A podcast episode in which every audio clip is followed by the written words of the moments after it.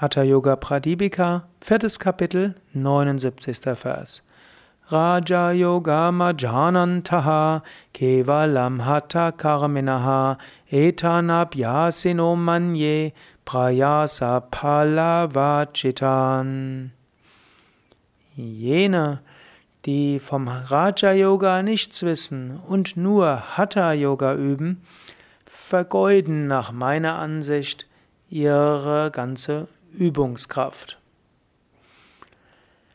Ja, hier sagt Svatmarama, Raja Yoga und Hatha Yoga gehören zusammen. Natürlich ist Hatha Yoga Pradipika Licht auf Hatha Yoga und so geht es besonders um Hatha Yoga. Aber Hatha Yoga und Raja Yoga gehören eigentlich zusammen. Wer aber jetzt nur Hatha Yoga übt für die körperlichen Wirkungen, hm, was schon im alten Indien üblich war, offensichtlich, sonst hätte Svatmarama nicht darüber geschrieben. Wer das nur übt, der hat da nicht so viel davon. Angenommen, dir gelingt es mit Hatha Yoga etwas gesünder zu werden. Angenommen, es gelingt dir, dein Leben etwas zu verlängern. Angenommen, es gelingt dir, etwas mehr Energie zu haben.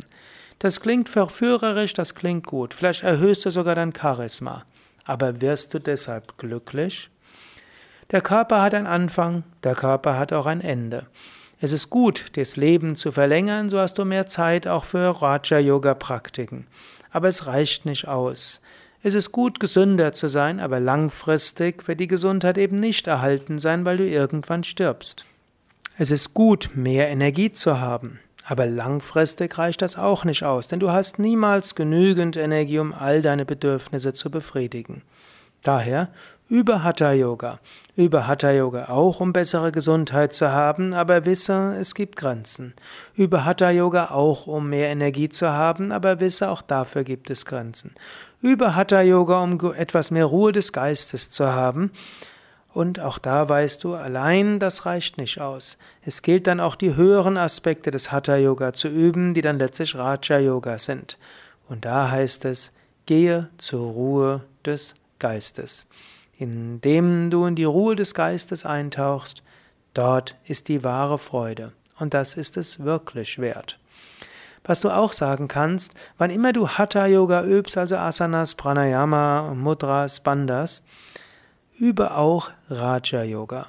Und das geht sogar gleichzeitig. Wenn du Asanas übst, mindestens eine Asana halte etwas länger und in dieser Asana gehe in die Ruhe hinein. Geh in dein Herz hinein oder dehne deine Bewusstheit aus. Erfahre die Freude. Wann immer du Pranayama übst, übe auch einen Moment lang die Ruhe des Geistes.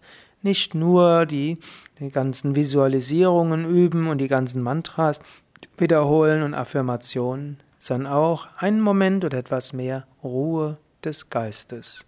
Wenn du tiefen Entspannung übst, natürlich nimm dir Zeit für die Ruhe des Geistes. Wenn du bei der tiefen Entspannung einnickst und so die Ruhe des Geistes so nicht erfährst, dann nach der tiefen Entspannung setz dich kurz hin und übe die Ruhe des Geistes.